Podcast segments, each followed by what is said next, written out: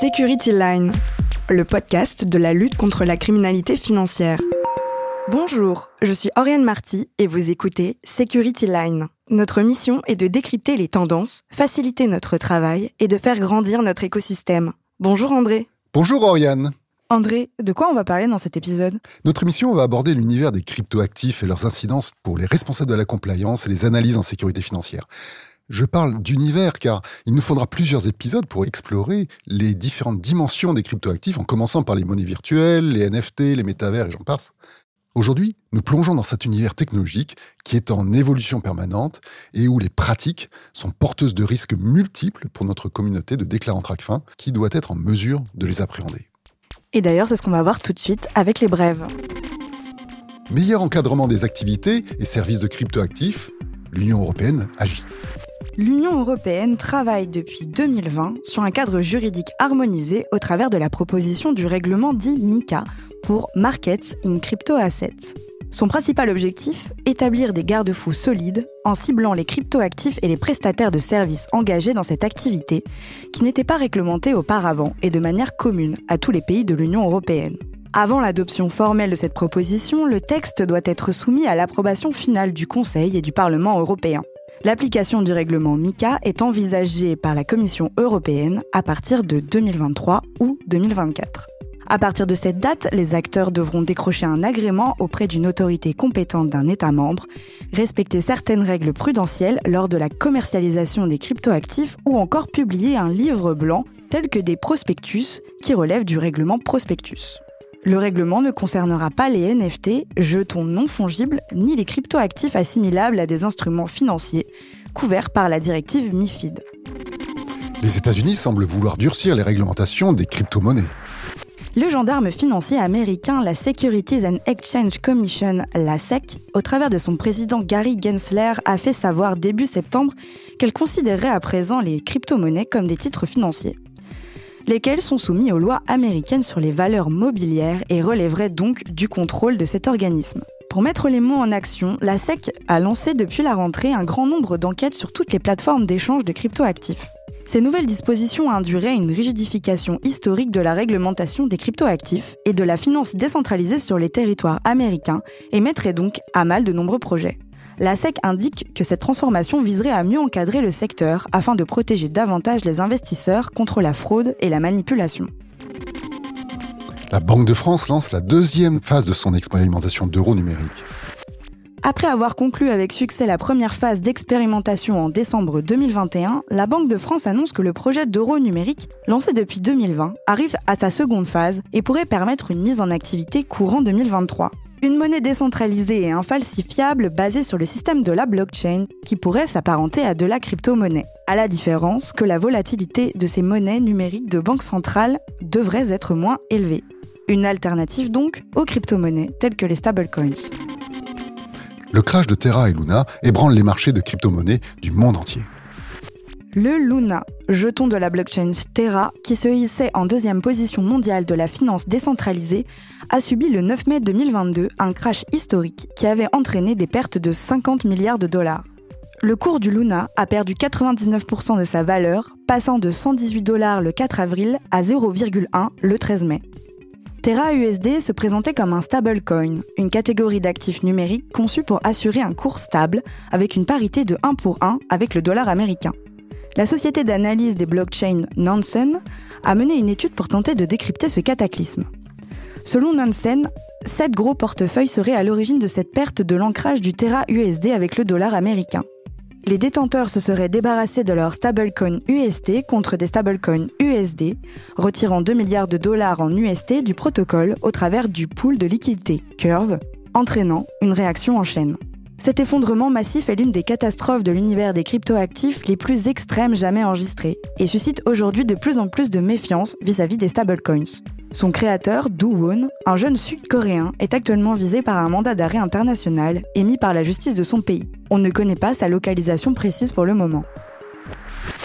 Voilà pour le tour d'horizon des nouvelles du monde des cryptoactifs. Maintenant, passons à notre cas pratique avec toi, André. Et pour partir sur de bonnes bases, peux-tu nous rappeler ce qu'est un cryptoactif? Parce qu'on se perd un petit peu entre crypto-monnaie qui n'est pas une monnaie, cryptoactif, actif numérique et j'en passe. Oriane, avant de te répondre, garde en tête qu'en 2022, on dénombre plus de 17 000 actifs numériques en circulation pour une capitalisation d'ensemble estimée à 2 000 milliards de dollars américains. Plus encore, la valeur des flux d'échanges quotidiens s'établirait en moyenne à 120 milliards de dollars. Dans les faits, ces flux se concentrent largement sur quelques actifs, dont le plus célèbre d'entre eux, le Bitcoin, représente près de 40% du marché. Et pour répondre à ta question, le terme cryptoactif a émergé pour couvrir la diversité des actifs financiers basés sur la technologie de la blockchain. Alors cette technologie de blockchain est une technologie de registre décentralisé de transactions numériques qui permet la transmission et le stockage d'un jeton qui dans les faits est un bloc de données informatiques circulant à travers un réseau maillé de nœuds ou de serveurs, aussi appelés mineurs, qui les assurent la validité des blocs de données ou des transactions.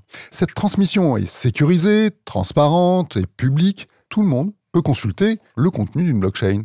Le Bitcoin, les monnaies virtuelles, les stablecoins, les ICO ou les offres publiques de jetons sont des illustrations de cette notion de jeton qui est définie dans l'article L552-2 du Code monétaire et financier. Et l'article définit le jeton comme, je lis le texte, tout bien incorporel représentant sous forme numérique un ou plusieurs droits pouvant être émis, inscrits, conservés ou transférés au moyen d'un dispositif d'enregistrement partagé permettant d'identifier directement ou indirectement le propriétaire du dit bien. Pour compléter mon propos, j'ajouterai que le terme d'actif numérique a une acception plus large et couvre aussi les NFT et les smart contracts. L'article L5410 du Code monétaire et financier distingue les actifs numériques en deux catégories. Les jetons, que je viens d'évoquer, et les, je cite, représentations numériques d'une valeur qui n'est pas émise ou garantie par une banque centrale ou par une autorité publique, qui n'est pas nécessairement attachée à une monnaie ayant cours légal et qui ne possède pas le statut juridique d'une monnaie, mais qui est acceptée par des personnes physiques ou morales comme un moyen d'échange et qui peut être transféré, stocké ou échangé électroniquement. André, tu as commencé à lister différentes catégories de cryptoactifs. La réglementation actuelle permet-elle de minimiser le risque de l'investisseur ou l'utilisateur?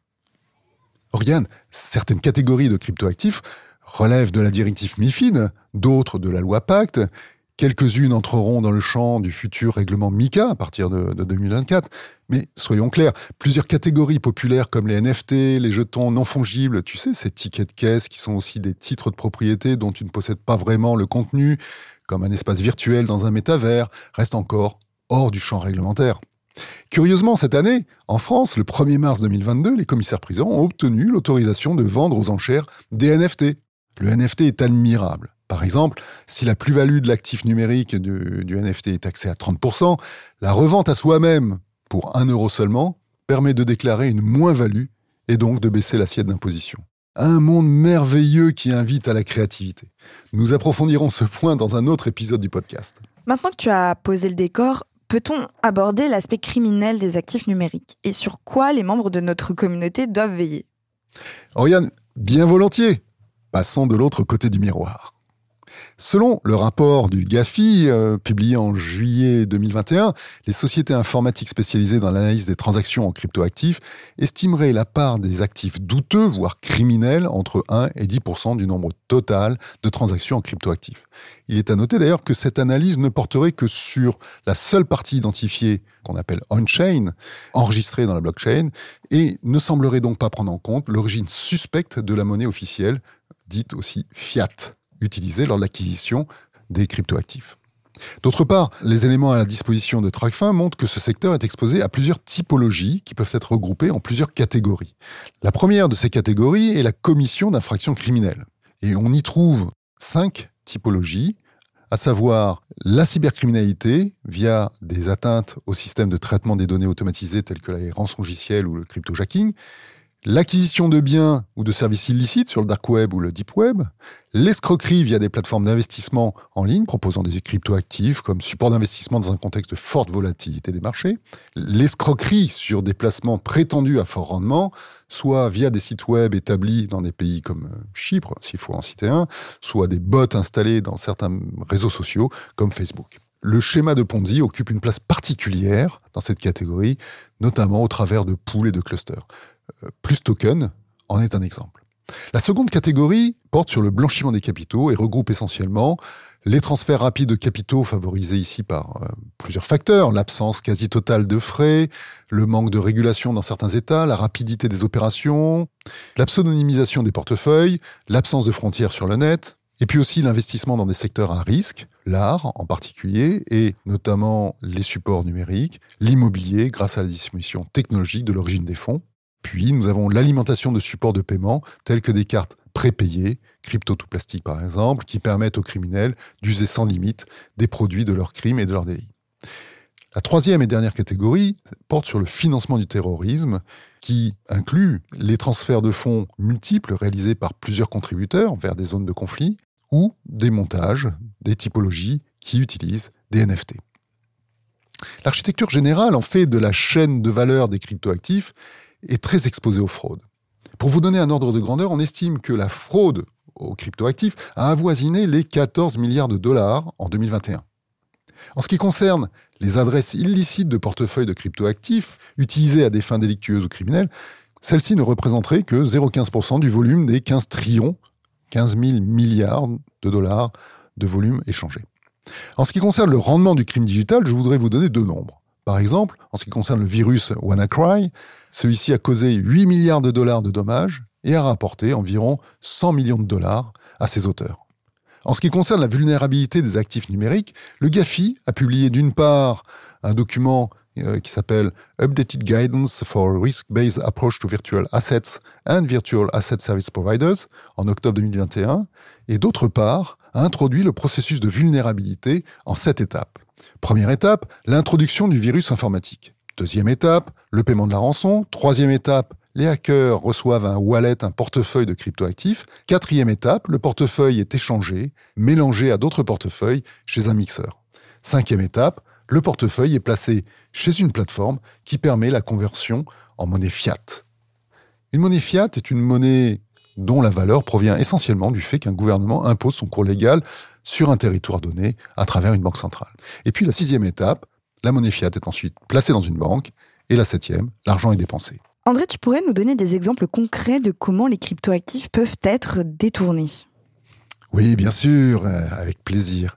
Au préalable, je souhaiterais apporter une clarification sur un point. Souvent, on associe les opérations sur les cryptos à des opérations qui peuvent faciliter la pseudonymisation ou l'anonymisation des détenteurs de portefeuilles, les wallets. Il faut se rappeler que la blockchain, la fameuse blockchain, est, est publique et enregistre toutes les opérations. Il est donc possible à des personnes équipées d'outils d'analyse transactionnelle, les OAT, de retracer l'ensemble des transactions d'une blockchain, voire même suivre une piste au travers de mixeurs ou de tumblers qui sont censés brouiller les pistes. Des montages criminels ont été démantelés à cause de cette capacité d'analyse qui est demandée en particulier au nouveau PESAN. Le premier exemple que je te donnerai vise le financement du terrorisme.